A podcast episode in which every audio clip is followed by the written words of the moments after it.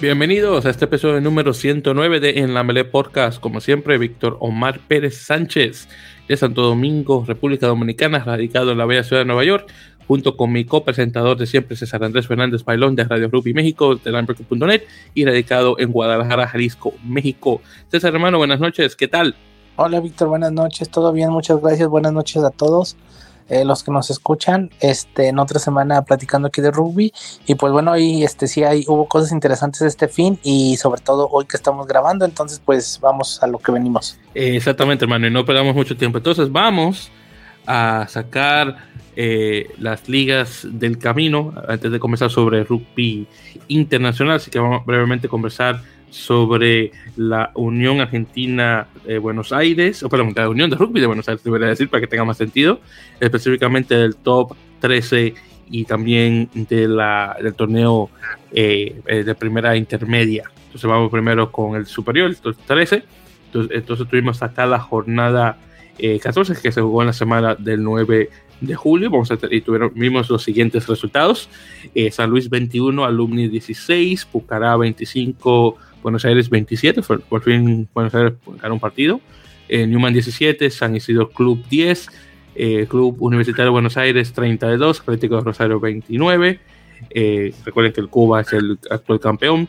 Belgrano Atlete 48, Regatas Bellavista 5 y los Tilos 32, Hindú 34. Así que por dos puntos gana Hindú. Los Tilos estaban bien cerca de ganar ese partido. Ya con eso quedamos con los siguientes puestos en la tabla. En primer lugar, que está Newman con 50 puntos, Hindú con 48, Cuba con 44, San Isidro Club con 43, Ablumni en quinto lugar con 40, Belgrano Atlético con 32, eh, Atlético de Rosario 28, el Club, eh, Club Atlético San Isidro 24, Buenos Aires eh, a 19 puntos y San Luis en 18 con en décimo lugar. Luego de los últimos tres, Pucará eh, con 17 puntos, Los Tilos con 13 y Regata Bellavista con 12 puntos respectivamente.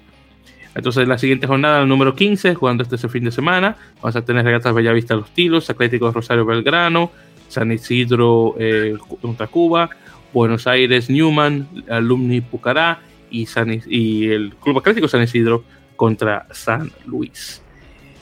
En la primera, eh, específicamente intermedia, donde tenemos a nuestros amigos de de específicamente los chicos de Rockbeat, nuestros, nuestros amigos Felipe Agustín y Marco, que juegan para el equipo este de la, de la intermedia.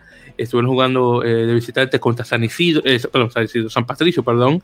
Había hecho la mención la semana pasada que San Patricio estaba muy mal y que los chicos tal vez iban a venir con todo, pero bueno, San Patricio lo sorprendió porque ganaron 14 a 13. Por un punto gana San Patricio, pero aún así una derrota desafortunadamente para los chicos de Purreidon.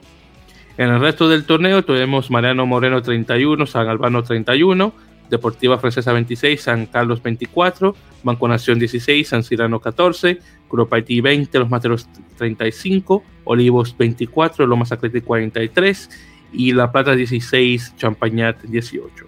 En este caso, eh, los chicos de Purreidón, en este caso ahora bueno, todavía están en octavo lugar, si me recuerdo también estaban la semana pasada, eh, con 27 puntos. Entonces, en este caso, Champañar en primero con 58, La Plata con 52, San Cirano con 45, Los Masteros con 42, Banco Nación con 33, Grupo con 29, Deportivo Francesa también con 29, eh, Mariano Moreno 24, San Luis, eh, San Carlos, perdón, muchos San, San, Carlos.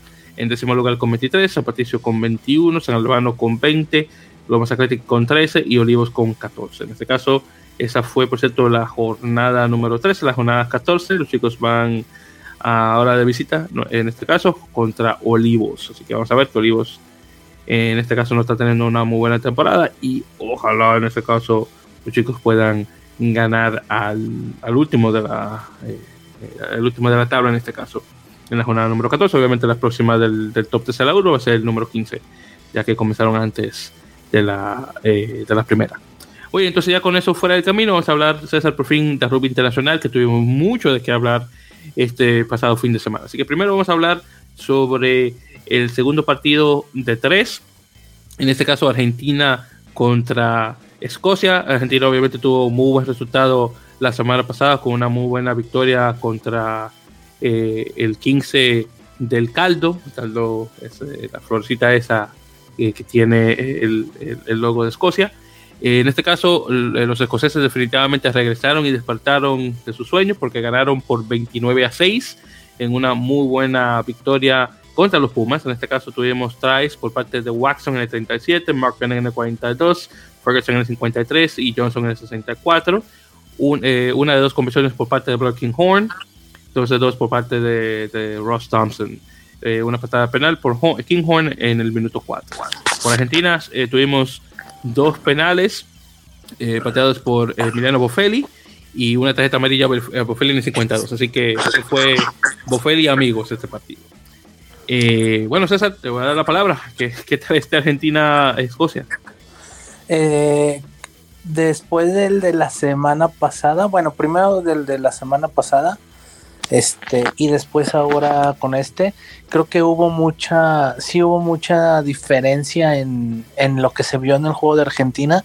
También Escocia ajustó muchas cosas. Por ejemplo, ya estuvo Hamish Watson para este partido, mucha diferencia, eh, sobre todo en la defensiva eh, pero bueno, quitando un poquito eso, se vio muy diferente, se vio un equipo muy diferente, este, sobre todo Escocia. Siento que más que Argentina eh, no haya hecho bien las cosas, creo que Escocia mejoró muchísimo y, no le dio, no le dio, eh, no le dio chance a Argentina, ¿no? De acomodarse, de, de, buscar lo que había hecho la semana pasada. aparte también, bueno, Argentina está adaptándose al nuevo, al, a, un nuevo sistema, lo que es este, el de, el de Cheika, que pues quiero creer que sí es muy diferente a lo que venían jugando con Ledesma. Este, eh, de las pocas cosas que se ha podido ver, este, son un poquito, los veo un poquito más, no agresivos, sino un poquito más, este, más rápidos, un poquito más frontales para defender. Este, y en el ataque también intentando jugar un poco más rápido. Este, a los, a los equipos de Cheika en defensa les gusta mucho mantener arriba a veces al, al, rival que trae la pelota para provocar scrums, para trabar las pelotas arriba. No se ha visto tanto, vamos a ver qué tanto lo pueden seguir haciendo en, los próximos partidos que tengan, porque bueno, ahorita viene el tercer partido de la serie y después este ya son dos semanas, entonces en poco tiempo y esos juegos van a ser mucho más complicados que, que, el de Escocia, que, creo yo. Eh, y pues vamos a ver la próxima, este, este fin de semana que es el tercer partido. De hecho, para el día de hoy ya salió la alineación. Hay 11 cambios en, el, en, los Pumas del partido anterior para este. Va a debutar Lautaro Bazambeles, va, va a jugar este Tomás Gallo.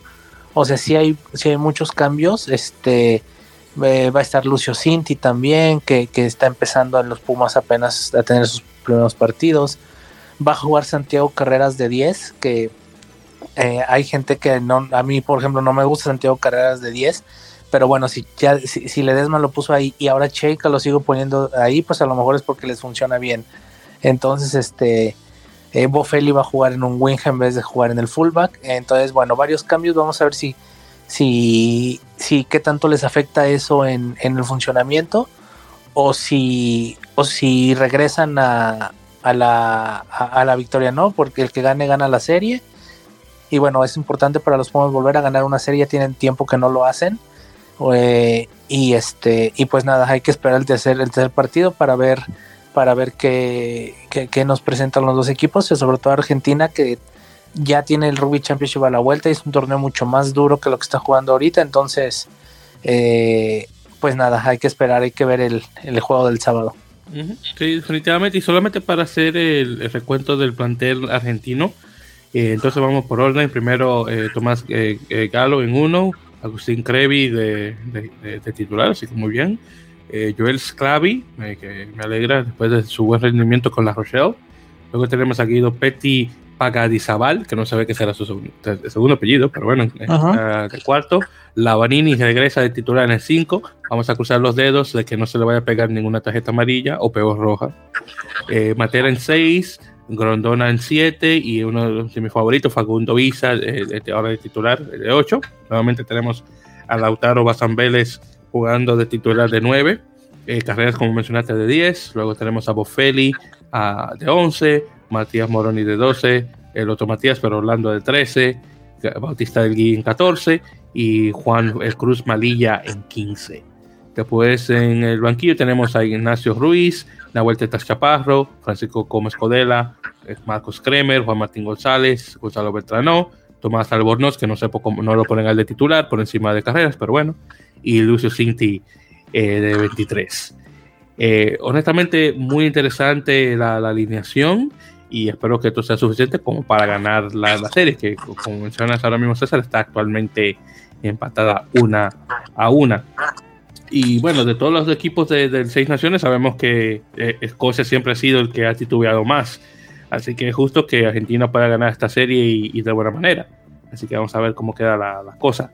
Eh, bueno, además de, esos, eh, de, esos cambios que mencionas, también tenemos el hecho de que tenemos cinco jugadores que están fuera. Julián Montoya, que es, uno.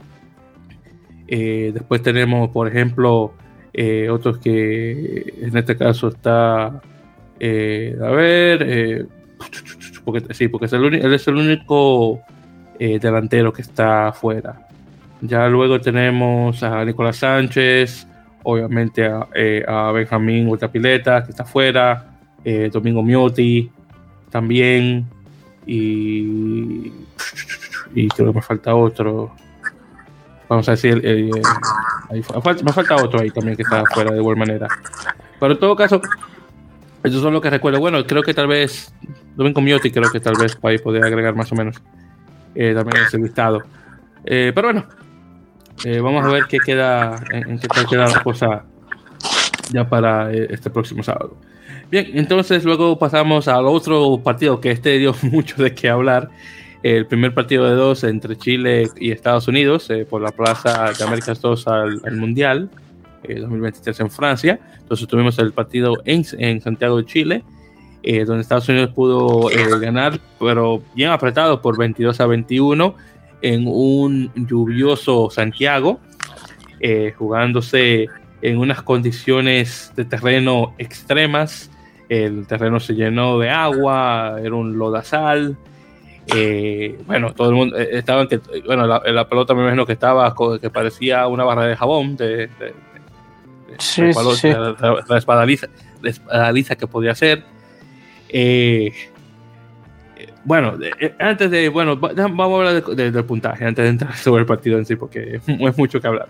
Entonces, por parte de Chile, tuvimos eh, tal vez el mejor try de, este año hasta ahora, por parte de Fernández en el 51 y uno por Videla en el 80.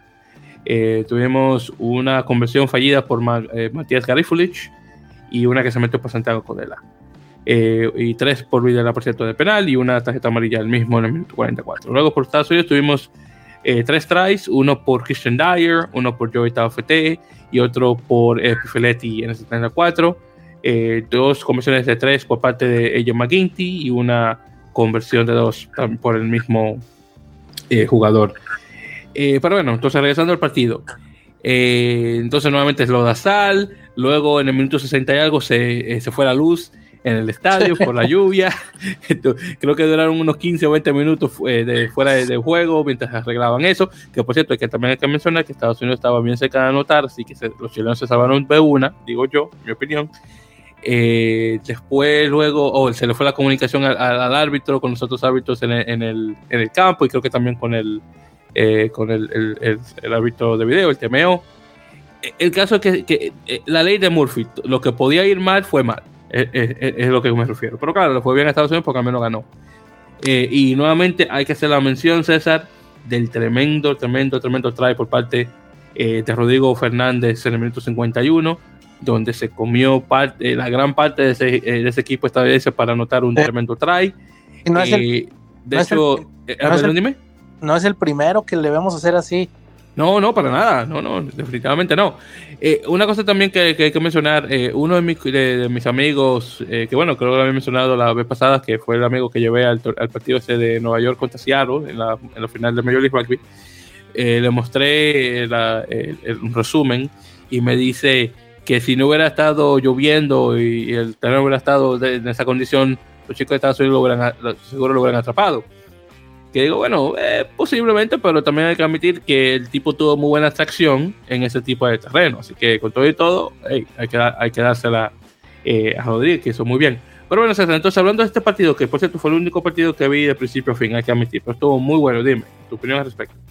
Un partido muy difícil, las condiciones eh, del clima, pues de verdad eran muy muy complicadas y bueno un partido que llevamos esperando pues bastante tiempo no casi casi un año desde que supimos las fechas de este juego y desde que tal vez un poquito menos desde que Chile eliminó a Canadá que, sabíamos que esto iba, iba a ser.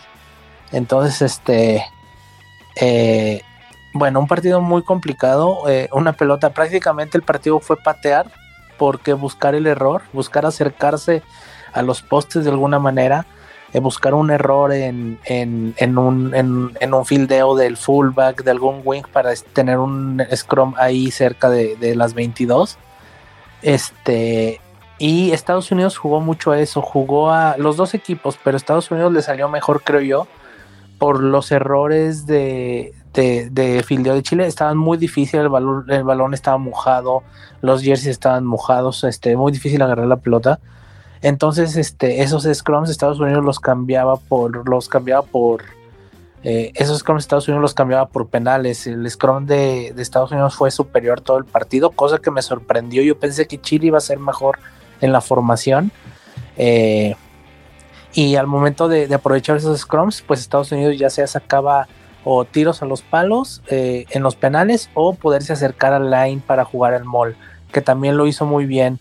Eh, mm, hace mucho yo no veía a Estados Unidos jugar con el Scrum así, o sea, en la formación y jugar en el, en, el mall así. Eh, lo hicieron muy, muy bien. Este, eh, yo pensé que Chile iba a ser mejor en esos aspectos y la verdad es que no. Chile fue más, este partido fue más a, a, actitud, a, lo que, actitud, a corazón y a un poquito más de individualidades. Eh, creo que yo creo que como equipo, como conjunto, Estados Unidos jugó mejor. Yo vi Estados Unidos mejor en el partido y siento como, como lo mencionaste o lo mencionó tu amigo, eh, en parte yo siento que si el clima no hubiera estado así, a lo mejor Estados Unidos hubiera sacado más ventaja. Siento que el clima le jugó muy en contra, siento que, que llegaron mejor, que se vio mejor en la cancha para mí y siento que con un clima diferente a lo mejor, a lo mejor hubieran sacado más ventaja. Chile se acercó al final con, un try en la última jugada que lo dejó ahí a un punto y que lo deja en la eliminatoria todavía. O sea, e, e, ese try en el último, pues en la última jugada lo, mete a, la serie. Un punto de diferencia que pues es prácticamente pues nada. Eh, y bueno, eh, un muy buen partido creo yo de Rodrigo Fernández, a pesar de que no, no pudo dirigir tanto, estaba muy difícil, no hubo muchos juegos, no hubo mucho juego de manos con los backs de ninguno de los dos equipos, fue prácticamente todo patear y esperar el error. Entonces por eso tiene mucho más, eh, mucho más, eh, se hace notar mucho más el try que hizo Rodrigo Fernández, que decía no es el primero. A Canadá el año pasado le hizo uno parecido, igual de recepción encontrando huecos y acabó abajo de los postes. Este, eh, y pues bueno, creo que la vuelta sí va a ser, mm, sí va a ser muy distinta. Yo veo a Estados Unidos por encima. Creo que ya en condiciones de local, en condiciones más favorables, no sé qué clima haya ahorita en, en este, en, en ahí en Glendale.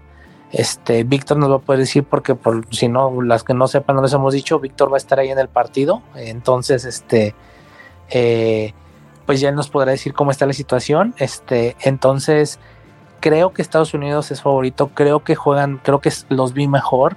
Vamos a ver qué tanto cambia en una semana eh, del sábado anterior a este que viene.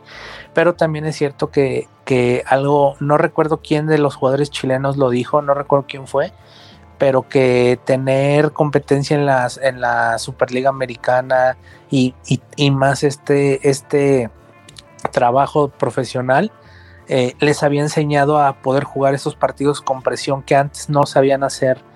Entonces ya lo vimos con Canadá, se fueron, regresaron de, de, de, Canadá con una derrota por un punto y en Chile le dieron la vuelta completo al, a, la, a la serie.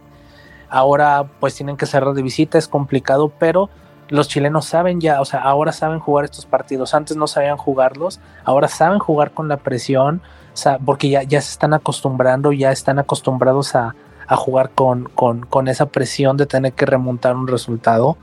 Eh, antes de esta fase, el año, este, la fase previa del eliminatoria estuvieron a nada de ganarle Uruguay y de mandarlos a jugar esta, esta fase, este, este, este camino más largo, por decirlo así.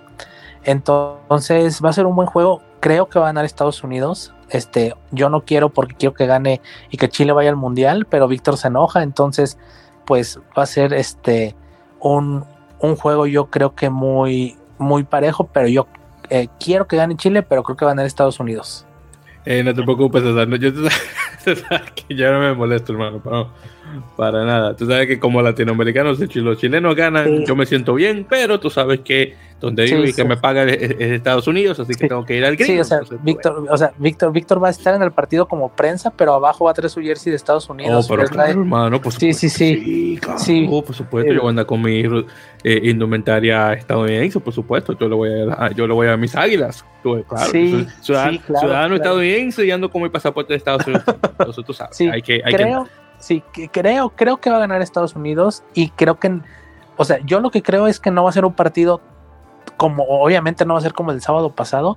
Creo que va a ser, creo que van a Estados Unidos, pero creo que no va a ser un partido tan complicado para esto. No sé por qué tengo la idea de que Estados Unidos, o sea, de que va a ganar y de que va a ganar no apretado, o sea, de que va a ganar no, no te sé decir una diferencia exacta, pero de que no lo va, de que no va a ser un juego tan apretado. No sé, tengo esa idea. Ojalá que no, ojalá que no. Vamos a ir vamos viendo cómo se, se da el partido. A ver si de alguna forma lo puedo ver yo por acá, porque pues nomás está en Floor Rugby y eso no lo podemos ver aquí. Aparentemente ni los que están allá lo pueden ver porque parece que la transmisión falló al principio. Entonces, este, pues nada, a ver cómo, pero pues Víctor va a estar desde allá y nos va a estar este, avisando y llevan todos los detalles de, de cómo está el partido y de, y de la previa y todo eso. Sí, exactamente. Y, sí, como acaban de escuchar, voy a estar ahí presente en, el partido como sí, exactamente como prensa. Así que muchísimas gracias, obviamente, a todos los oyentes, que ustedes han sido, obviamente, una de las razones de por qué se me ha dado esta oportunidad como prensa eh, de, podcast en relación a, rugby. Así que muchísimas gracias nuevamente eh, por su eh, por su apoyo eh, incondicional con este proyecto que César y yo tenemos, así que se le agradece. Ahora, en relación, César, a cómo están las condiciones, Denver actualmente está pasando por una ola de calor. actualmente, sí, exactamente.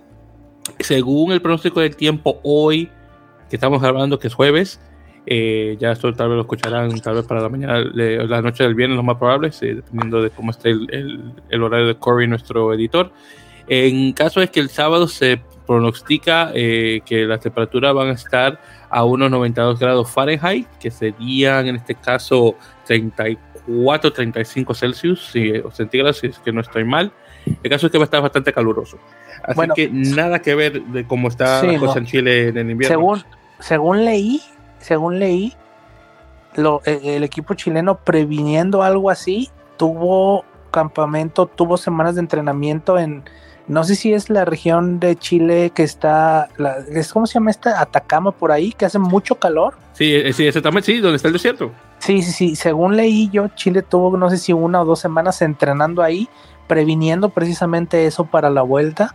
Entonces, bueno, de que Chile está acostumbrado a jugar en el calor, sí está acostumbrado a jugar en el calor, a ver qué tanto le puede ayudar o no eso y no sé Estados Unidos qué tanto venga. Supongo que también tienen previsto esa situación, evidentemente, pero vamos a ver a quién le juega mejor. Sí, exactamente. Yo te digo que eh, fue, muy, eh, fue muy inteligente de parte del grupo chileno hacer eso, eh, nuevamente ir al, Porque claro, recuérdate que ahora mismo están pasando por invierno. El, Atacama, que yo, si no estoy mal, está en el norte, digo, todavía está obviamente en el hemisferio sur, Así que no sé qué tanto le afectaría eh, eh, eh, el calor a comparación.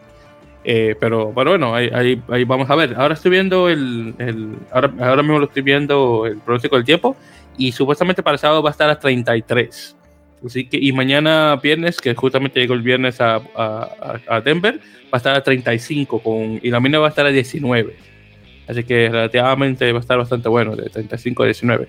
Y recuerden que Denver está en, una montaña, entonces está a varios metros por encima del nivel del mar. Así que también eh, eh, la falta de aire, de igual manera. Entonces eso también le va, a, digo, si los chicos chilenos llegaron a, a Denver con cierto tiempo, obviamente para aclamarse al tiempo, obviamente, o, bueno, bueno, el tiempo no, pero a la falta de oxígeno en, ya en, en esas alturas, me imagino que deberían estar bien, si no, bueno, obviamente eso le va, eh, eh, le va a cobrar factura en el partido del sábado, pero bueno, ahí veremos. Eh, honestamente, estoy muy feliz de, esta, de la expectativa del partido y ver cómo se va a dar las cosas. Ahí, y sepan de antemano que lo estoy diciendo aquí, grabado.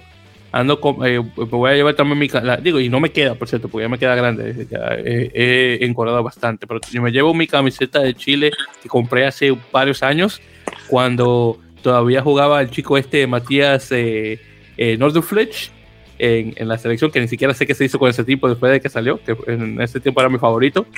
Entonces voy a llevar esa camiseta. Si Chile se gana, obviamente me la voy a poner. Así que ya queda aquí grabado que voy a hacer eso. Entonces, para que sepan que cumplo con lo que digo. Entonces, ya, ya saben, ahí obviamente estaré subiendo, eh, obviamente, las, imágenes, eh, eh, bueno, obviamente a nuestras redes para que puedan ver. Así que quédense al tanto de eso, que eso ya, eso viene. Muy bien, entonces ya con eso dicho, vamos a, bueno, desafortunadamente todavía no se han publicado los, eh, los planteles, así que no sabemos qué tipo de plantel va a jugar Estados Unidos y Chile, pero me imagino que va a ser algo eh, similar, claro, algunos cambios dependiendo de lesiones eh, con el partido de, del pasado sábado, que no me sorprendería con ese lodazal, pero bueno, veremos. Muy bien, entonces ya luego tenemos el partido de Canadá contra España, donde Canadá perdió por 34 a 52, sí, España le puso 52 puntos a Canadá. Así que sí, y, César y yo ya lo, hemos mencionado ya varias veces, el rugby canadiense va en declive, pero un declive bien, bien, bien, bien rápido. Eh, no sé qué está pensando eh, Rugby Canada en relación a mantener a Kingsley Jones como el entrenador de la selección mayor eh, masculina. Lo que sí espero es que, y con suerte, eh, con el eh, que este caballero que viene, eh, no recuerdo ahora cómo se llama, el señor este de Estados Unidos que va que han puesto como presidente de, la, de, la, Unión, que, y que escuché que ya tal vez viene ya a tomar poder ya para agosto. Espero que él por fin tome cartas del asunto y pueda sacar a ese tipo para poner un mejor. Es increíble cómo está este, este equipo actual eh, canadiense. Bueno, y, antes de seguir eh, hablando sobre eso, déjame probablemente aquí hablar sobre el puntaje. Entonces, por parte de Canadá tuvimos tries por eh, Lindsey Stevens, Lucas Rumble, eh, Kenoa Loy y Jack Rogers. Así que estamos hablando que tuvieron cuatro tries, eh, dos conversiones de dos por parte de, Peter Nelson y dos de dos por parte de un apellido Bauer. Eh, Nelson también dos, dos, penales de dos, así que al menos en relación a patadas estaban bastante bien. Ahora, eh, por parte de, España tuvimos tries o ensayos por Del Hoyo, eh, este tipo John Wesenbel, eh, Afata Tauli, eh, mi, guion, Tomás Munilla, Alonso, dos por parte de Alonso, uno por, por Manuel Ordaz y uno por Jordi Villoba. tuvimos seis conversiones de nueve por parte de Manuel Ordaz. Y tarjeta amarilla a este chico el chico este que se llama, el, vasco este, y a Piñeiro. Eh, otra cosa también que hay que mencionar, justamente sobre, sobre esto, es que desde que Kingsley Jones está como, nuevamente como entrenador o director técnico de Canadá, han tenido los, peores resultados en la historia del de rugby canadiense. Primero, 54-22 contra Georgia. Después 57-17 contra Fiji. 43-20 contra Rusia. El 42-17 contra Estados Unidos. El 18-10 contra Brasil. Este que menciono es el 47-34 contra una España. Y luego la pérdida contra Uruguay y Chile para clasificarse al mundial, que, primero, que este se va el primer mundial cuando no van. Y eso, y por cierto, Este es, este es el, segundo récord en relación a puntaje que le ponen a, los eh, canadienses desde que perdieron 63 contra Gales en el 2005. Entonces, ahí, ahí, ahí ese es el punto donde estamos. César, yo sé que tú no viste este, este partido, pero de lo que te he mencionado, ¿qué comentario tú me puedes decir de Canadá-España? Eh, el primer tiempo eh, eh, parecía, bueno, yo, el primer tiempo España pues fue, fue, aplastó a los canadienses, básicamente no hubo respuesta de Canadá, fue, fue el primer tiempo donde España metió 40 puntos, incluso algunas jugadas parecían, parecían, algunos ensayos parecían entrenamiento de backs, así, así a ese grado, o sea, eh, parecían entrenamientos, los canadienses no defendían, España se paseaba por todo el campo y pues eso te da, todavía te hace, eh, te hace pensar en, o te hace dar más lástima que este equipo español no vaya a poder jugar el mundial. Es una generación buenísima que si bien Canadá no está en su mejor momento, pero irle a meter 60 a Canadá en Canadá cuando nunca lo habías hecho, pues es un mérito muy grande y qué lástima que no van a poder estar en el mundial. Bueno, pero bueno, ya, ya hemos hablado de eso antes. Este, y, bueno, eh, los backs españoles muy bien, muy bien. No encontraron los canadienses nunca como, como pararlos. Un muy buen juego de, de Ordaz, de la apertura, que es la apertura de España de los próximos 7, 8, 9 años. Eh, y buenos, eh, en general, buen partido. También este Futeu que entró en el segundo tiempo. Eh, la única manera en la que no te explicas cómo Futeo sea titular es porque sabes que cuando entra en el segundo tiempo va a destrozar lo que se le ponga enfrente. Es un jugador para eso. Entonces, este tuvo por ahí una corrida de 60, 70 metros que casi acaba en try que arrancó en dentro de sus 22 y acabó en las 22 en las 22 eh, canadienses. Este, ojalá pueda encontrar un, equipo, ojalá pueda encontrar o eh, pueda volver a contratarse con algún equipo profesional. Eh, Futeu perdió su contrato profesional que tenía con un equipo de la segunda división francesa por ir con la selección de España a, los partidos eliminatorios. No le renova, no, no, no, ahorita no tiene equipo. Ojalá algún equipo le, le, dé, le dé la oportunidad, este, porque es un gran jugador y pues esos jugadores que no te explicas cómo no tienen un club. Eh, pero bueno, eh, sus ganas de estar con la selección España, pues ahora sí que, que le jugaron ahí este, en contra. No creo que no, no que se arrepienta porque él quiso estar ahí, él quiere estar ahí, pero que es eh, una lástima, ¿no? Que no, que, no tenga ahorita equipo por esa situación. Y pues nada, este, no sabemos si es el último partido de Santos como entrenador de España, tal vez sí. Eh, y pues nada, ahora sí que de aquí en adelante todo es todo es recambio, todo es pensar otra vez en el siguiente ciclo, en el 2027, a ver si entonces este sí es el bueno.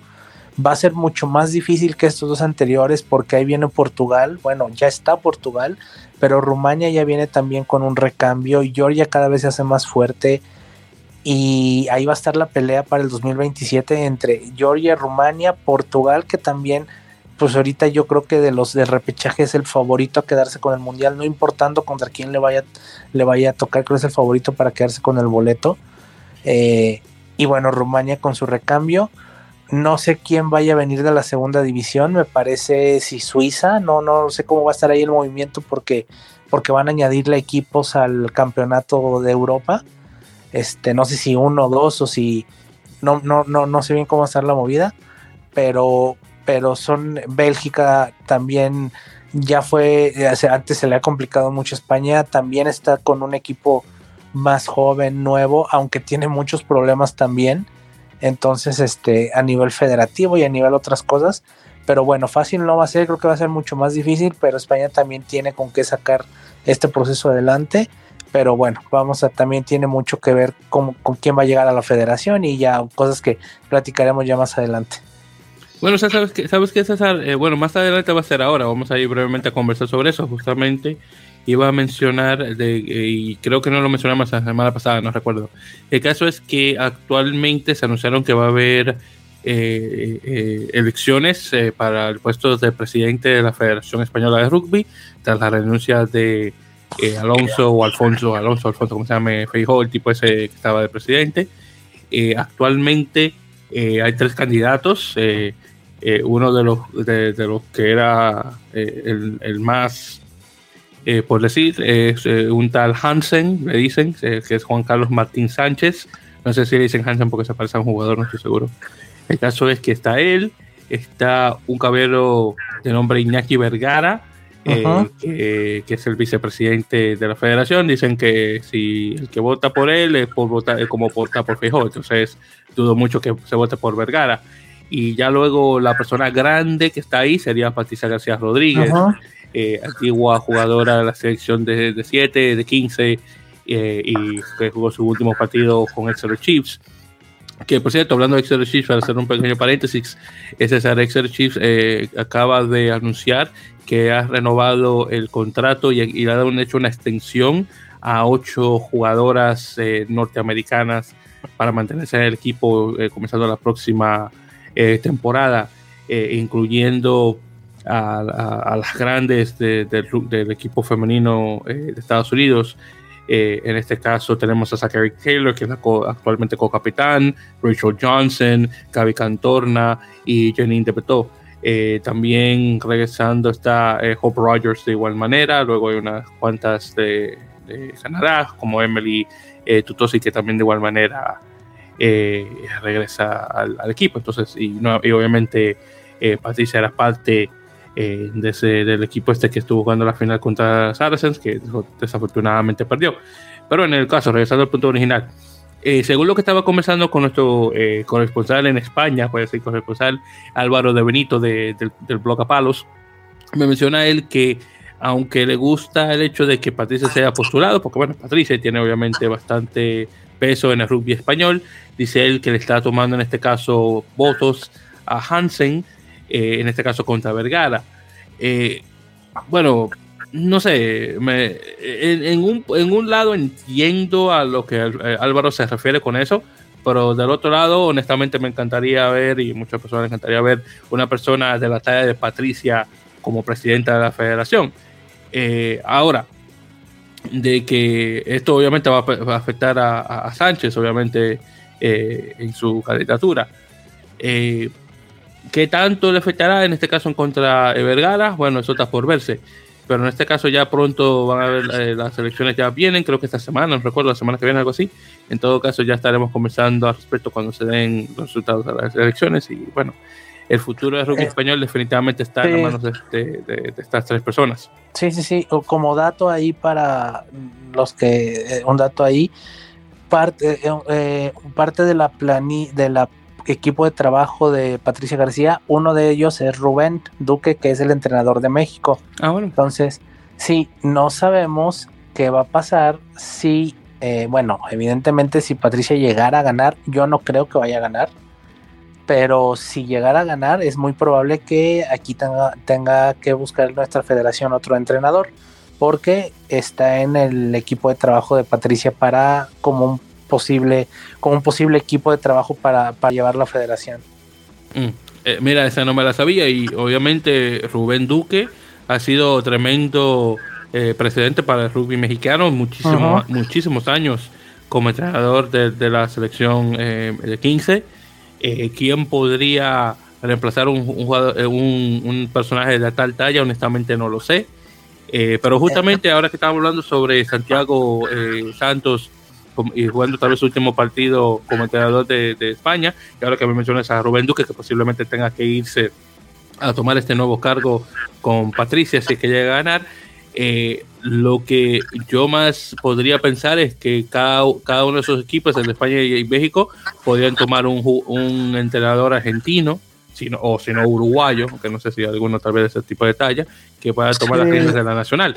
Ahora, desafortunadamente no conozco ninguno ahora que yo pueda decir, ¿sabes qué tal entrenador yo lo vería como entrenador de una selección nacional? No sabría decirte que el cual personaje argentino puede hacerlo, pero definitivamente a España y a, México le caería bastante bien tener una persona argentina, más que nada por obviamente por el idioma eh, a comparación de, por ejemplo, buscar a alguien de, las islas eh, británicas, que obviamente viene con un eh, con una cultura no solamente idiomática, pero completamente diferente del deporte a comparación de un argentino. Pero sí, pero tendríamos, no, más bien yo creo que se tendría que buscar, y creo que aquí en México rugby mexicano lo sabe, alguien que esté acostumbrado y sepa trabajar más o menos lo que México o lo que el rugby mexicano te exige. Un país grande, con jugadores de muchos lados, que es difícil juntar, que, que, que no te pueden jugar, no los puedes juntar tres semanas seguidas porque pues es un rugby amateur, o sea, alguien que sepa que ese tipo de condiciones y que a lo mejor tenga experiencia con ese tipo de cosas, eh, sí, los sudamericanos yo creo que serían los más, los más idóneos, pero que esté acostumbrado así, porque a lo mejor si traes a un entrenador que viene de otro, de otro ambiente, de otro lado, no sé, algún británico, ese tipo de cosas, ya nos pasó una vez que vino un francés hace 10 años, pero son entrenadores que pues a lo mejor vienen de otras formas y no están acostumbrados a que tengas una selección nada más junto dos, junta dos semanas al año para jugar un torneo y, ya no, no haga otra cosa. Entonces creo que es complicado que sea alguien que no esté acostumbrado a esas cosas. Entiendo, sí, sí, claro. Definitivamente necesitas a alguien que tenga idea o se pueda empapar de lo que es el rugby de la región. Pues te puedo dar un ejemplo perfecto aquí en Estados Unidos. Mira que tenemos ahora a Gary Gold, actualmente de, de, en Estados Unidos, y desde que Gary salió de, de Worcester Warriors en, en, la Premiership inglesa, eso fue lo primero que hizo él, empaparse completamente del rugby estadounidense para saber exactamente cómo funciona la cosa, y ya luego comenzó a hacer los cambios correspondientes a la, selección. Yo creo que ese tipo tal vez ha viajado a este país de punta a punta más de lo que yo he hecho en el tiempo que tengo viviendo en Estados Unidos pero luego lo comparas eh, al caballero que estaba antes de él, que es John Mitchell, que está actualmente, y creo que todavía lo está, en el, en, el personal eh, de entrenamiento de, de, Eddie Jones en España, que es un, este caballero neozelandés, eh, que tuvo mucho tiempo en el rugby sudafricano, y es del cielo a la tierra. El tipo, él estaba ahí para que se le pagara el dinero y nada más.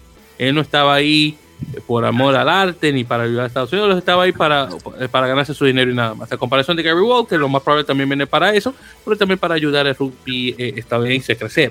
Entonces ahí, ahí, es la diferencia. Entonces te entiendo perfectamente en buscar un entrenador que igual que Rubén con el tiempo que tiene, aunque es español, sepa de, de qué se trata el rugby eh, eh, mexicano. Claro, no, no solamente un rugby amateur, pero con lo grande que es el país. No lo puedes comparar con España, que es mucho más pequeño, muchísimo más fácil. Puedes juntar a los jugadores por varias semanas, a comparación de México, que tú vas, por ejemplo, de la punta de Baja California a la punta de Yucatán o de Chiapas y te estás y, es un vuelo que, bueno, yo creo que yo, tú llegas a España más rápido. Por ejemplo. Sí, sí. Entonces sí, definitivamente te, entiendo perfectamente César, a, lo que te refieres. Y manteniéndonos hablando sobre España, otra cosa también es, no sé si recuerdas que lo comenzamos hace unos cuantos meses, esta nueva franquicia de rugby profesional en España, específicamente los Diablos Rojos de Barcelona. Bueno, según cuenta eh, un artículo de un, de un este, se llama eh, de, Sport, Sportiu, creo que se pronuncia, eh, que es un medio de, noticias de Cataluña, me imagino, de, de noticias deportivas, menciona que los Diablos van a ser parte de una liga mundial que va a arrancar en diciembre de este año 2022, que va a incluir, y revisa esto, un equipo más eh, español que va a estar localizado en Madrid. va, eh, va a haber una conferencia o todo el torneo no sé si se va a jugar ahí, que se va a jugar en Ciudad del Cabo y va a incluir a equipos eh, sudafricanos como los Cheetahs, los, los Pumas, que son actualmente los campeones de la Curry Cup, eh, y los Grijuas. También va a incluir un equipo de Namibia, de Zimbabue. Va a incluir un equipo de Kenia, Alemania, Italia, Rumanía. Va a estar eh, representado por el Mare y tal vez supuestamente un equipo de Estados Unidos. No sé cómo esto va a funcionar. Sí, suena muy no lo creo hasta que lo vea. Sí, sí, sí, muy ambicioso y, y pues si no es en un lugar neutral, no sé cómo va a funcionar. Yo tampoco. Yo sé que yo, como decía mi abuela, que en paz descanse, yo conozco los callejones. ¿Qué significa eso? Que ya yo conozco la movida, yo sé cómo las cosas funcionan. Yo recuerdo, como fue ayer, un eh, Pro Rugby, que sí tuvo su primera temporada, pero fue un desastre. Así que después de eso de Pro Rugby que ha pasado, y ahora que está pasando más o menos de la misma manera con el, el, eh, North American Rugby League, en el rugby, que, que se, bueno, claro, el rugby es 13, pero en todo caso, que también estaba el equipo este de Toronto, Wolfpack, que, que sabe si se va a dar o no. Ya yo estoy muy al tanto de esta liga que son muy ambiciosas con poco. Entonces, yo no creo nada de eso hasta que lo vea. Solo sí, sí. decir. Entonces, ahí vemos con eso. Pero bueno, continuando, ya pasando de rugby de español, que hablamos mucho de eso. Eh, siguiente tuvimos, y bueno, ya que estamos hablando de la península, eh, tuvimos el partido de Argentina 15 contra Portugal. Ese desafortunadamente no lo pude ver, pero según el resultado quedó 52 a 35. Eh, buen resultado por parte de Argentina 15, que de igual manera con el, con el partido que tuvieron en Georgia, regresaron de atrás para ganar. Déjame ver si llego a encontrar cómo estaba el partido al final del primer tiempo. déjame ver, ojalá que esté anotado aquí en lo que estoy leyendo. No, pero yo sé que estaban ganando. Eso sí puedo, eh, eso sí puedo mencionar. En todo caso, sobre el puntaje, tuvimos fuerte Argentina 15 a 3 traes por eh, Chico eh, Carreras, uno por Santiago Suchino, uno por Bernasconi, uno por Lucas Mensa y uno por Namorín. Namo, sí, Namorín. Tuvimos, eh, en este caso, Tomás Alborenzo estuvo jugando 5 de 5 conversiones, muy bien. Y 2 de 2 eh, conversiones por Pichantelli y una patada de penal por parte de Jerónimo de igual manera. Por parte de Portugal, tuvimos eh, tres por Simons, Storti, dos Storti y uno por Cardoso Pinto. tuvimos dos patadas de tres por Samuel Márquez y de penales 3 de 4. Eh, nuevamente, eh, buen resultado por parte de Argentina 15. No mucho que pueda conversar porque no, esto no lo vi, César, pero si te algún comentario al respecto, adelante. Eh, no, no tuve forma de ver ese partido, pero este, pues a lo poco que, que, que me puedo imaginar, tal vez todo esto pues experiencia para los portugueses, ¿no? Que ahora yo creo que les cambia todo sabiendo que tienen que o que van a tener la oportunidad de ir al mundial. Este, eh, pero este tipo de partidos a Portugal le hacen mucho, mucho bien. No era un, o sea, sí era un España, un Argentina 15, pero con varios jugadores que ya tienen, ya tienen este eh, experiencia en algunas ligas, por ejemplo la Superliga y ese tipo de cositas. Entonces, bueno, eh, yo creo que Portugal sigue siendo, o se convierte en el favorito a ganar el repechaje, ¿no? del, próximo año. Eh, y vamos a ver qué más partidos le aparecen a Portugal de ese nivel. O sea, ya jugaron contra Italia, una Italia que era combinada entre Italia A e Italia primer equipo. No, no estuvo, no fue un Italia completo. Pero sí, este pero eh, a ver qué tipo, qué más de este tipo de, partidos le aparecen a Portugal en, en, en, la final de año, que es la otra ventana, y tal vez eh, a inicios del próximo, del próximo año. Eh, entonces, pues todo desde aquí es preparación para, para Portugal, ¿no? Para, para buscar ese pase al mundial. Creo que tienen muchas chances. Creo que es el equipo que mejor va a llegar ese, a ese a ese repichaje y creo que probablemente sea el equipo que, tome ese lugar, ¿no? Que queda para la Copa del Mundo. Eso es lo que estamos esperando. Vamos a ver qué tal. Todo, todo depende. Bueno, luego de ahí tuvimos el, partido de Uruguay contra Rumanía, eh, uno de dos partidos en la gira eh, rumana por eh, tierras de Teros, o la tierra de los Teros para ser más específicos. En este caso tuvimos un resultado de 30 a 22 ganando Rumanía contra Uruguay. No sé lo que está haciendo Andy Robinson con ese equipo rumano, pero el tipo está que hace milagros. Eh, él es el, opuesto a Quincy Jones. El tipo saca resultados de, un equipo que tú lo ves en papel y dices, ese no le puede ganar al otro. y de la nada viene y le gana a, Uruguay. Ya van dos partidos que Uruguay juega con Rumanía y los dos le ganan. Eh, Rumanía, en este caso. Es increíble. Pero bueno, hablando sobre el, resultado, o, los, los, puntajes, perdón. Por parte de Uruguay tuvimos tres por Santiago Chiveta, Manuel Altao y Rodrigo Silva eh, dos de tres conversiones por Felipe Berquesi, una fallida por Felipe eh, Echeverry de penal, una que se mete por Berquesi. estas medidas a Agustín Ormachea y a Benítez. Por parte de Rumanía tuvimos tres por Bucur, Rupanu y Capatana. Creo que se pueden así todos sus nombres, no estoy seguro sus apellidos. Tuvimos dos conversiones de dos por Gabriel Rupanu eh, y una por Popa en el minuto 80. Eh, tres patadas penales, tres de tres por Rupanu, tarjeta amarilla a Lomboyu y una tarjeta roja a Nariu en el minuto 14. Entonces, esto es lo que quería hacer mención. Rumanía jugó por 66 minutos, creo que, mi matemática está bien más o menos, con 14 jugadores y aún así le ganó a Uruguay. Entonces es increíble que aún con esa ventaja numérica, Uruguay se, dejó ganar. Así que hay que darle su mérito a Rumanía. Entonces, sobre este partido, hermano, dime, ¿qué tal?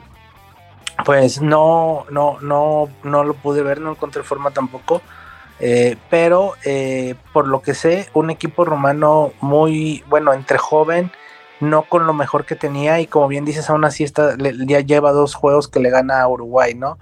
Eh, preocupa un poquito lo de Uruguay, sobre todo una Rumania que no es la mejor Rumania, pero que también ya empieza a pensar en el Mundial. Ahora que va a jugar el Mundial también, pues tiene que volver a hacer esa Rumania de, de, mundiales anteriores donde competía y ya estaba compitiendo bien, sobre todo en Inglaterra 2015 eh, entonces, pues eh, vamos a, ver, ojalá Uruguay pueda recomponer un poquito. Siempre habíamos pedido que, eh, creíamos que Uruguay podía estar en el siguiente nivel de, de, test, de, test match. Ya le pasó con Italia que no, le pudo ganar. ahora las giras, en, ahora los juegos en Japón, pues no le fue bien. Y ahora pierde dos partidos con Rumania. a lo mejor por ahí están en un bachecito, pero esperemos que puedan salir de ahí rápido. Sí, exactamente. Y una cosa también que mencionar en relación a Rumanía es el hecho de que la generación rumana que, que tú, por ejemplo, conoces, que es la de, la camada esa del 2000, eh, bueno, no que de 2000, son de los años 90, pero que fue un equipo fuerte de los años 2000, todos esos jugadores ya han pasado todo ese tiempo y muchísimos de ellos se están retirando. Entonces, esta nueva camada de jugadores que están jugando, si es que tienen suerte, en una segunda división rumana, perdón, eh, rumana, una segunda división francesa, perdón, eh, son los nuevos jugadores que tienen actualmente, porque la mayoría de sus jugadores están directamente eh, jugando en el país. Y la liga rumana no es que está muy buena que digamos, y después con esto del COVID aún así. Y entonces tener ese tipo de resultados, honestamente sorprende muchísimo. Así que definitivamente aplausos hay que darle a, los rumanos eh, por un muy buen trabajo. Vamos a ver cómo queda la cosa en este segundo partido, obviamente, para ver si la serie queda empate o si los rumanos se la llevan sí o sí, aunque honestamente le voy a dar mi, mi voto de confianza a los, a los, uruguayos que van a poder hacerlo y de muy buena manera. También se sabe que hacer la mención de que, eh, que, que, se hizo historia con este partido de Uruguay y Rumanía porque el, segunda, tercera línea uruguayo, Diego Maño, eh, se, eh, tuvo su aparición número 100 para la nacional y por fin se, ya oficialmente, se, se, anota como el primer jugador de las Américas en llegar a 100 apariciones. Un jugador que ha estado jugando para Nacional desde que tiene 19 años. Y, lo que tiene ahora son 32, 33. Así que el hecho de que un jugador uruguayo, no argentino, uruguayo, se llevara ese premio de, de 100 apariciones, honestamente deja mucho que decir de Diego Maño, así que honestamente mis felicitaciones a él, que por cierto se la, pasé por, por el Twitter, eh, de hecho ya, eh, así que ya sabes que por parte de, de la Melee eh, hemos hecho mención de, obviamente, de su, de su hazaña. Claro está, una cosa muy interesante también que mencionar, hay argentinos que sí tienen aparición, más de 100 apariciones, pero no para los Pumas, sino para el equipo italiano. Y dos equipos, y dos, obviamente, jugadores que llegan rápido a la mente Sergio, eh, Sergio Parise, 142 apariciones, y Martín Castro Giovanni con 119. Así que, y tremendos jugadores, por cierto, que le dio Argentina a ese equipo italiano. Y esos son los que sí se llevan el mérito de tener más de 100 apariciones para su nacional. Así que, muy bien. Entonces, ¿algún comentario sobre Diego Maño?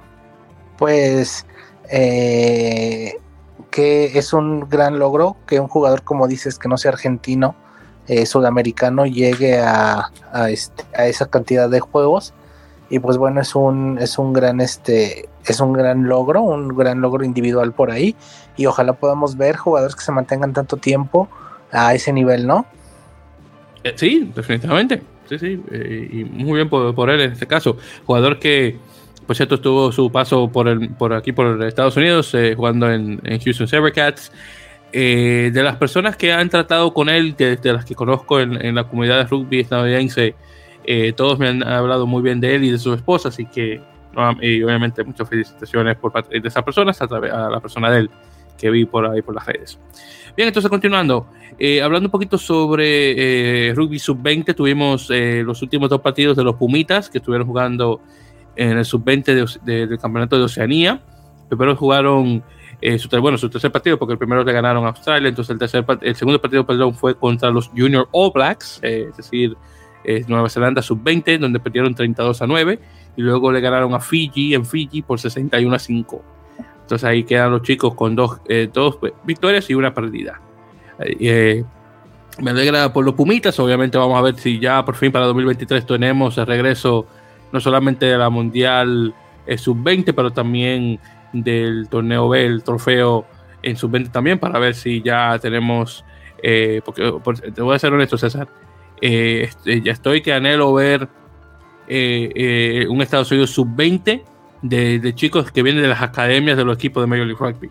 Ya, estoy, ya estoy anhelando ver eso y de hecho más o menos lo estamos viendo ahora porque no sé si escuchaste que hay un torneo sub 19, sub 23 creo que es, que se está jugando ahora mismo en los Países Bajos, donde Estados Unidos está jugando contra Países Bajos, Escocia, Escocia eh, eh, perdón, eh, República Checa, debe decir Bélgica y creo que otros equipos más. El caso es que los chicos han estado muy buenos, y han ganado creo que todos sus partidos.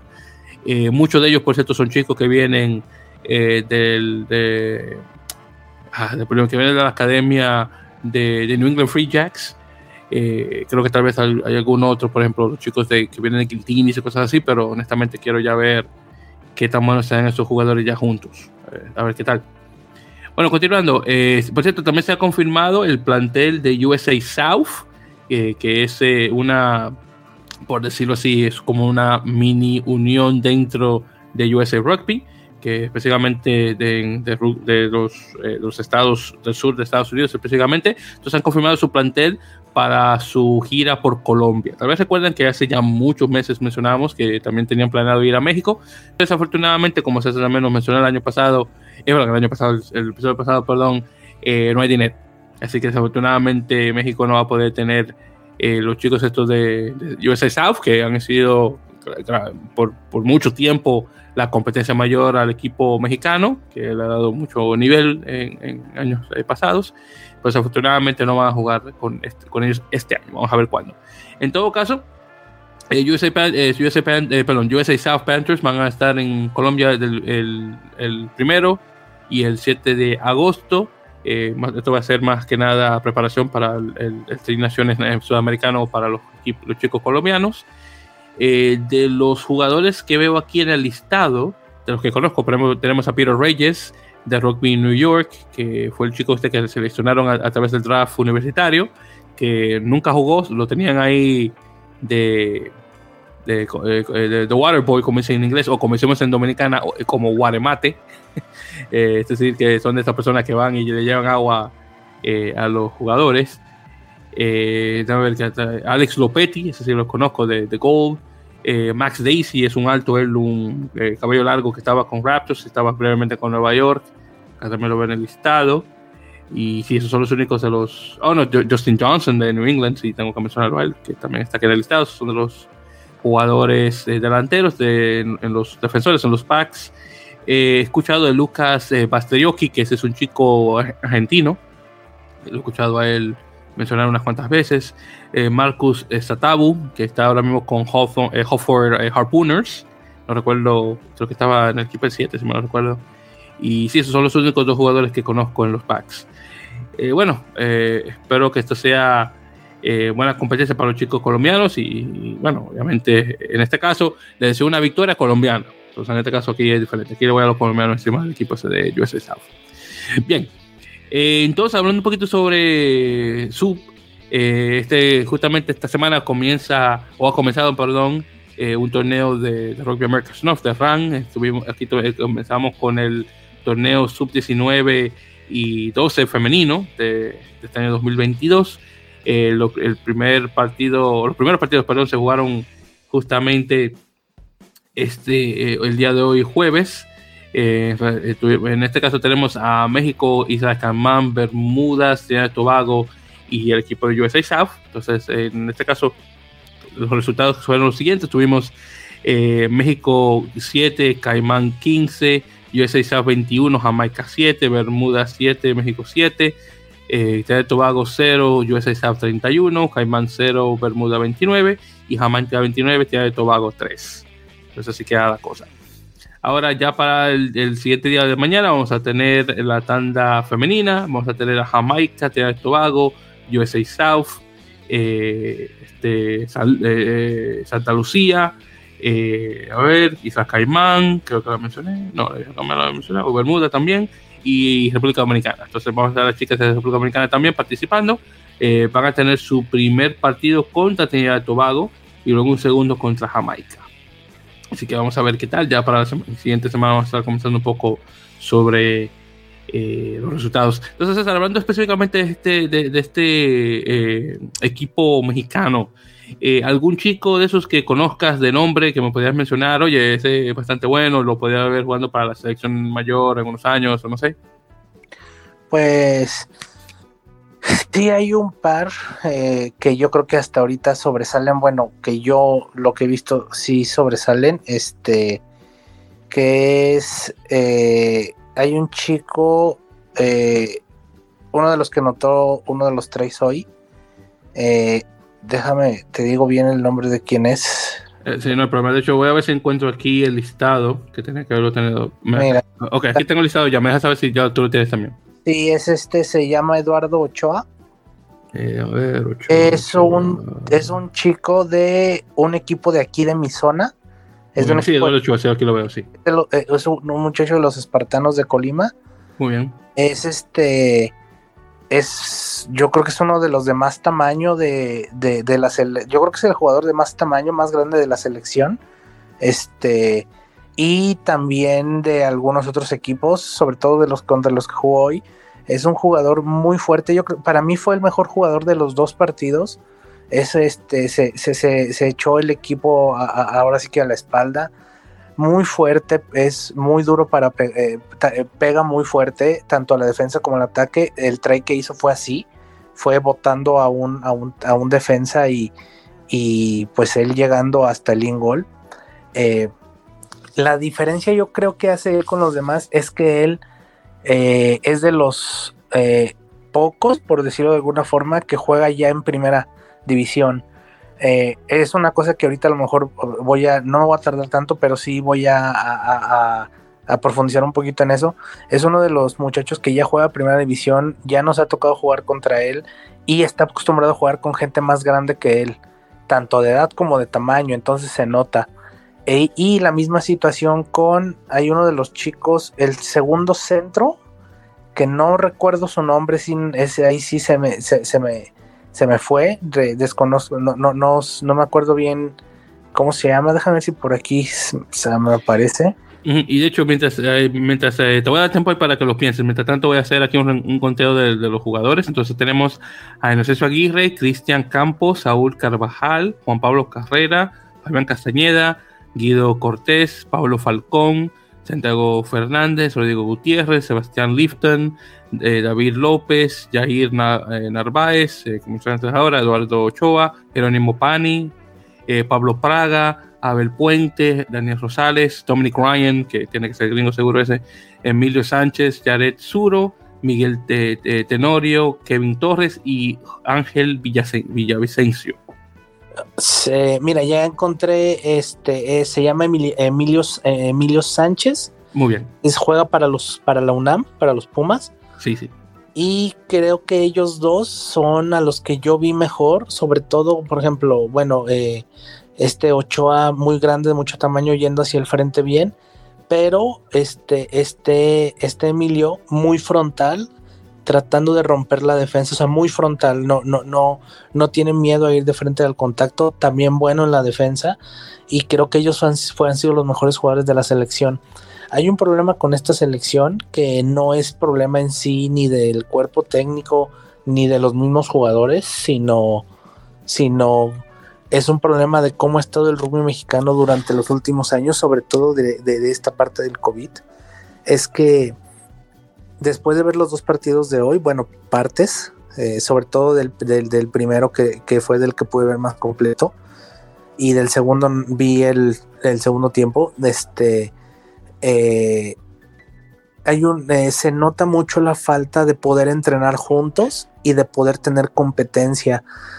Eh, a lo que voy es la muchos de esta selección. Eso es algo que está pasando mucho aquí en México con los, los, los sub-19. Muchos de esta selección son jugadores que vienen o que salieron de la Olimpiada Nacional. La Olimpiada Nacional es, este, pues como su nombre lo dice, son los, los deportes olímpicos de, de, una competencia de deportes olímpicos que se hace aquí en México. Entonces se divide por estados, entonces cada equipo, pues cada selección manda a sus mejores jugadores. La cosa con estos jugadores es que varios vienen de ahí. Ese torneo, es, el, rugby de los Olimpiadas Nacional es de Sevens. Entonces el problema es que varios, muy pocos clubes aquí en México tienen una categoría sub-19. Eh, estoy hablando de lo mucho tres o cuatro. Entonces, la mayoría de la selección viene de las selecciones estatales, que no son, no son precisamente jugadores de rugby de todo, de, de toda la temporada, por decirlo así de alguna forma. O sea, hay muchos que están dando muy rápido ese paso de aprender el rugby eh, selección estatal, selección nacional. No digo que todos, pero varios. ¿Por qué? Porque, hay, porque no tienen clubes donde jugar. Por ejemplo, hay, a lo mejor hay, hay este chicos de, hay un chico que es de mi estado de Guanajuato. No sé si juega en algún club, eh, pero, pero por ejemplo, hay varios chicos que son de otros, de otros estados. Por ejemplo, los chicos de Coahuila, que son jugadores, son buenos jugadores, son los los que dominan ahorita la Olimpiada Nacional, son los que se ganan las medallas en el rugby. Pero no, no, por ejemplo, este año ningún equipo de Coahuila jugó la liga. Entonces, eh, no, no, no están tan activos eh, al nivel de primera división. Sí, tal vez en universitarios y en torneos de siete, pero siento que lo que siento yo es que se les ve una falta de competencia en ese, en, en esa modalidad y a, esa, a ese tipo de, o a ese nivel de agresividad y de intensidad. Porque hacía la diferencia de este chico, de este chico Ochoa, que es el de que juega aquí en nuestra zona? Porque él sí juega en primera división y él está acostumbrado a jugar con gente más grande y con gente más pesada y gente de más edad que él. Se nota. Uno de los chicos, uno de los wings, este, el de Guido, Guido Cortés se llama, él juega para Lobos, juega aquí, es un muchacho que juega muy bien, es muy joven, tiene un cuerpo todavía pequeño, pues para, para por decirlo así, pero él ya, empieza, ya empezó a jugar este año en primera división y se le nota también, a pesar de su tamaño y a pesar de que todavía es chico, es de los que toma la pelota y va al frente, no le tiene miedo al contacto y se ve un poco más intenso que los demás y eso se los da el ya, ya estar jugando en, en clubes, por decirlo de alguna forma. Y hay otros jugadores que no tienen esa ventaja, que son selecciones estatales y de ahí dieron el brinco a las selecciones nacionales y no tienen como tal un club. Eso también es culpa de los clubes que no han podido formar equipos sub-19. Es difícil aquí en México hacer equipos sub-19. Entonces, la selección ha tenido que salir casi en su mayoría de la Olimpiada, de la Olimpiada Nacional, que son chicos que a lo mejor nunca habían jugado 15 y en en, un, en cinco días que estuvieron juntos no se los puedes enseñar como quisieras. Entonces es una combinación de varias cosas. Por eso creo yo que a lo mejor no les fue, no les ha ido bien en este par de partidos. Es una selección muy joven, muy nueva, que aparte en la categoría no había tenido actividad durante dos años. Entonces eh, se está volviendo a tomar la, la actividad de esta categoría pero creo que sí ha influido mucho ese tipo de cosas, que los clubes no tienen equipos sub-19 y que la selección sale de otra modalidad que no es el 15 y que muchos incluso a lo mejor ni siquiera la habían jugado. Entonces eh, es muy poco tiempo, eh, la selección se juntó antes del torneo, se juntó una vez y esta semana se juntó cinco días, es muy poco tiempo para trabajar tanto. Entonces pues ahora sí que se está haciendo lo que se puede con lo que hay y y un gran reconocimiento al cuerpo técnico que con lo que tiene está tratando de trabajar y a los chicos que pues están, están poniendo todo su esfuerzo allá y que lo están intentando y que bueno, están haciendo sus primeros pasos en la selección. Este, si no me equivoco, todos están debutando en una selección porque no hubo un proceso anterior, no hay nadie que esté repitiendo, por decirlo de alguna forma. Entonces, este, eh, pues nada, eh, vamos a ver qué pasa en los partidos de mañana, a ver qué tanto se puede mejorar. Pero bueno, es, es, es un punto de aquí volver a arrancar, por decirlo así, y ojalá pues se puedan hacer las cosas mejor en tanto con los clubes como con las elecciones estatales y tanto que todo eso pues se refleje en que la selección vuelva a, lo que era antes del COVID, ¿no? Que eh, era el dominador del área en esa, en esa zona este, en, esa edad, en la sub-19 México venía ganando los últimos campeonatos. Ojalá podamos regresar. Este año está un poquito complicado por varias razones. Creo que los que menos culpa tienen son los entrenadores y los jugadores. A final de cuentas, eh, eh, al, al técnico le llega el resultado, pero, pero ahí sí es un poquito de todo y creo que eh, todos tenemos un poquito de culpa de, de, a lo mejor lo complicado que fue este, de que, estás, que fue este proceso. Tanto para escoger a los jugadores tampoco había mucho de dónde este, no, no había 200 jugadores sub-19 para escoger, eso, eso, eso no había, pero bueno, este, lo, están, lo están intentando, este, están haciendo sus primeros pasos, lo están haciendo eh, eh, bien dentro de, lo que, dentro de lo que cabe, entonces vamos a ver cómo les van los juegos de mañana. en ese caso sí, era justo porque después de, de una inactividad como mencionas de dos años, encima de eso el hecho de que estos chicos son mayoritariamente de jugadores de 7 si lo pones a jugar a 15, claro, pues son, eh, no le está saliendo tan muy bien las cosas que digamos, pero bueno, es todo un proceso y bueno, hay, que tomar los pasos. Que sí, claro, claro, y aparte, por ejemplo, yo recuerdo selecciones anteriores sub-19 que iban al RAN sub-19, varias tenían, tenían partidos de preparación aquí en México, ya sea contra clubes de la primera, de la primera división, recuerdo por ahí partidos de de la sub-19, la selección nacional sub-19 contra selecciones estatales. Por ejemplo, una vez hubo un partido contra una selección de aquí de Jalisco sub-23, o sea, fue un partido de preparación contra gente tres o cuatro años más grandes que ellos, eh, con partidos de preparación con equipos de primera división de allá de la Ciudad de México, o sea, jugadores más grandes, o incluso giras de preparación tanto a Argentina como a Estados Unidos,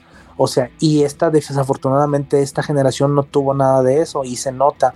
Entonces, pues también están sufriendo un poquito los estragos de pues de lo que fueron estos dos o tres años pasados, de cómo ha estado la situación. Sí, claro, y nuevamente, tú lo mencionas, no es culpa de los jugadores y de, los entrenadores, son simplemente cosas que se dieron así y bueno, solamente ver, a ver cómo eh, la cosa cambia al pasar del tiempo con esta nueva generación, a ver qué tal. Y claro, eh, también, mencionando del equipo eh, dominicano, específicamente chico, el equipo de, mujeres, eh, tenemos a Jamilef Arias, Candy Forts, Scarlett Brook, Adriana Castillo, Yesenia Castillo, Joana Cruz, Arlene Custodio, Iliani de Jesús, Mariani Florentino, Bianca García, Ruth González, Gracie Martínez, Juliani Méndez, Catherine Peñalo, Ramona F, Fan, Fanor, creo que se pronuncia, eh, Silvia Santana, Silvia Berini y Denis Sambon. Ahora, sobre este equipo dominicano hay que hacer eh, mención de que las chicas nunca han jugado rugby a 12. Eh, se han jugado rugby a 10, pero no a 12, así que es una, modalidad nueva, así que vamos a ver qué tal sale la cosa.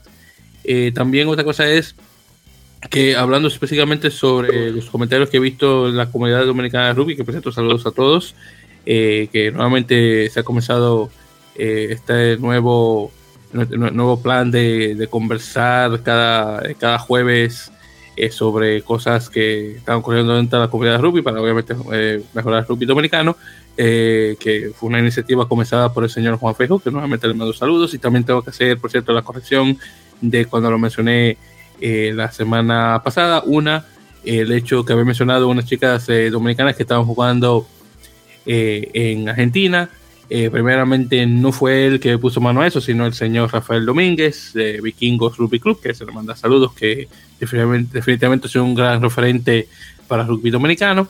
Y también la mención de que no fue centro naval, sino liceo naval, el cual eh, donde las chicas estuvieron jugando. Entonces lo que pasa es que con esos nombres son tan, tan juntos uno con el otro, había confundido eh, uno con el otro. Así que nuevamente eh, la mención eh, correspondiente de, del, bueno, del equipo que realmente las chicas estaban participando.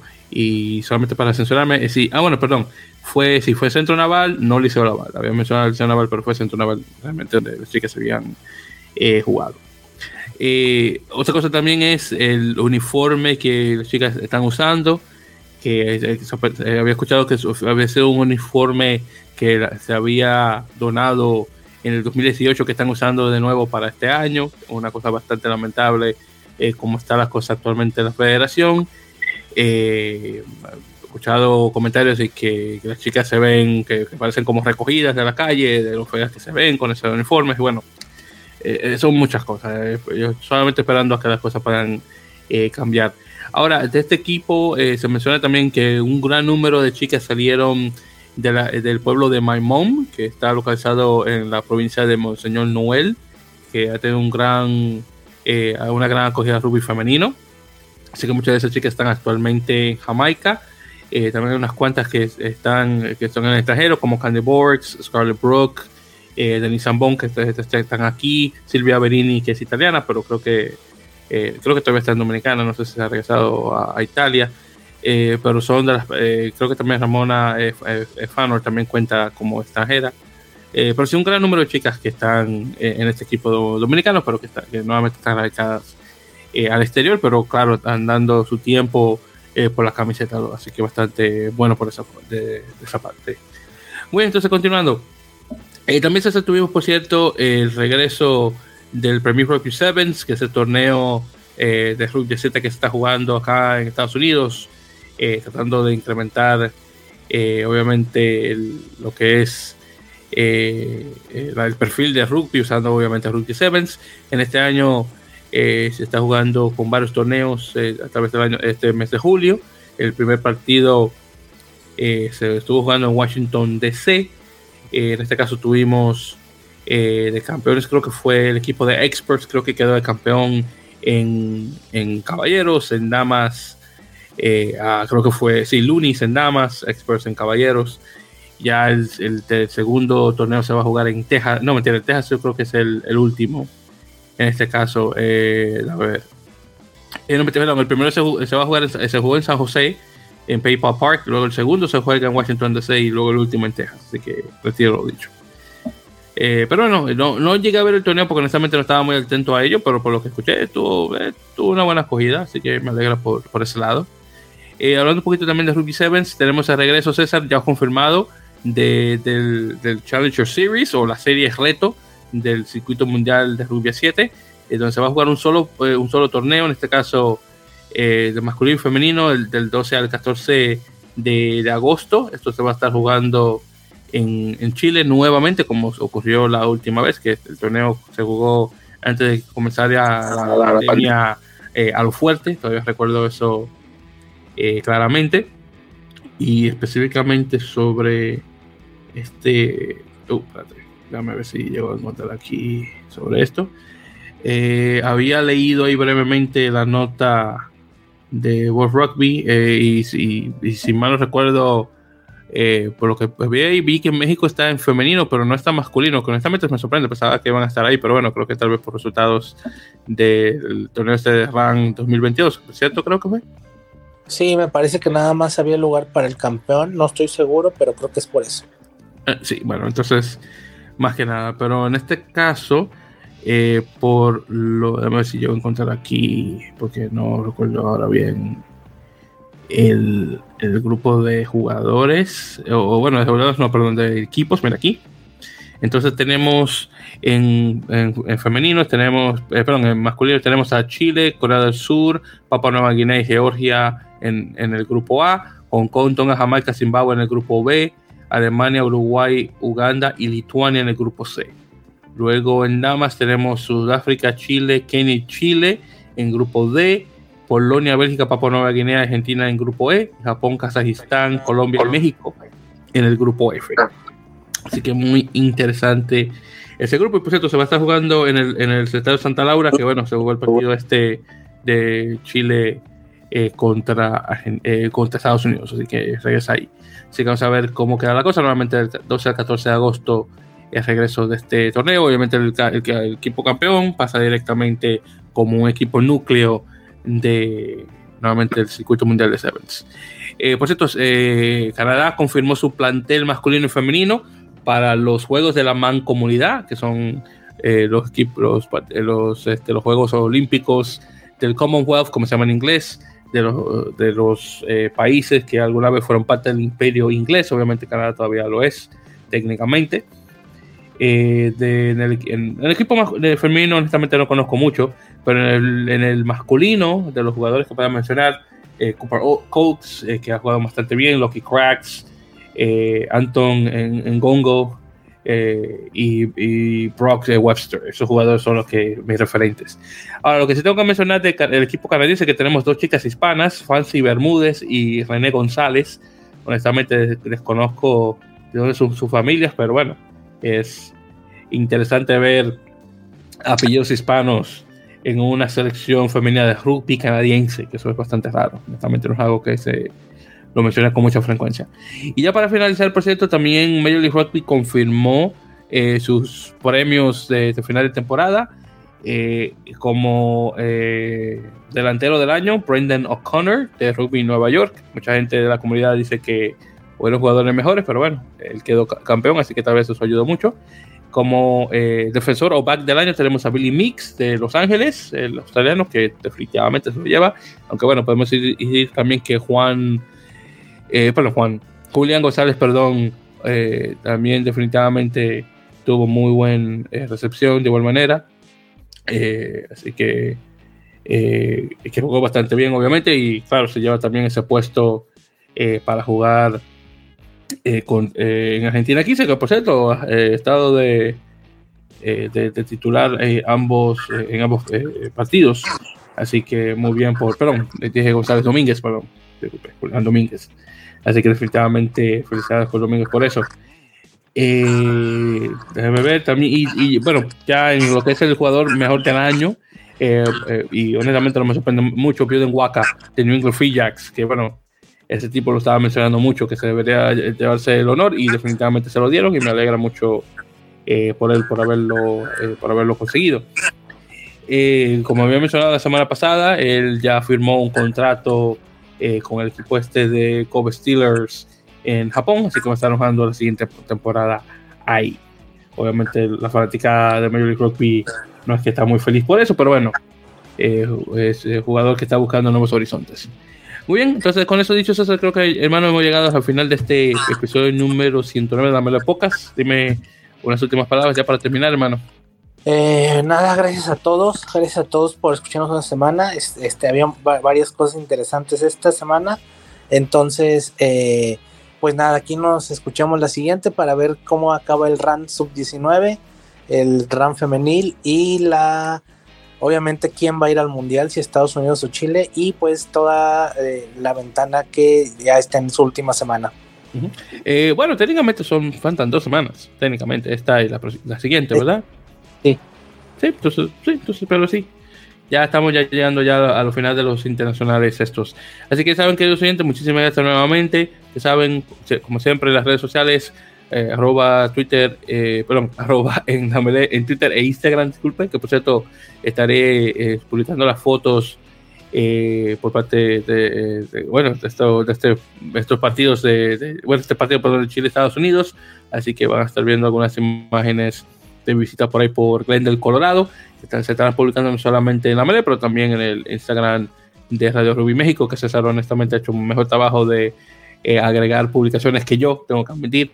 Eh, también ya saben por Facebook, eh, facebook.com barra la podcast. Y ya saben que por favor suscribirse eh, al podcast a través de su plataforma de podcast favorito. Ya saben, Apple Podcast, Google Podcast, Spotify, eBooks, Captivate, Castro, eh, Podtail y muchas otras más donde pueden escuchar nuestros episodios y directamente descargarlos a su dispositivo móvil o de reproducción en general. Así que por favor suscríbete a nuestro podcast. Así que ya para la siguiente semana estaremos conversando sobre el resultado del Estados Unidos-Chile, bien a ver quién va al Mundial. Obviamente el, final de la serie de Argentina contra Escocia, de igual manera el Uruguay-Rumanía, a ver si queda la cosa bien en ese ámbito. Así que muchísimas gracias y definitivamente mucho rugby. Mira que lo largo que se ha dado este episodio. Muchísimas gracias por escucharlo completamente.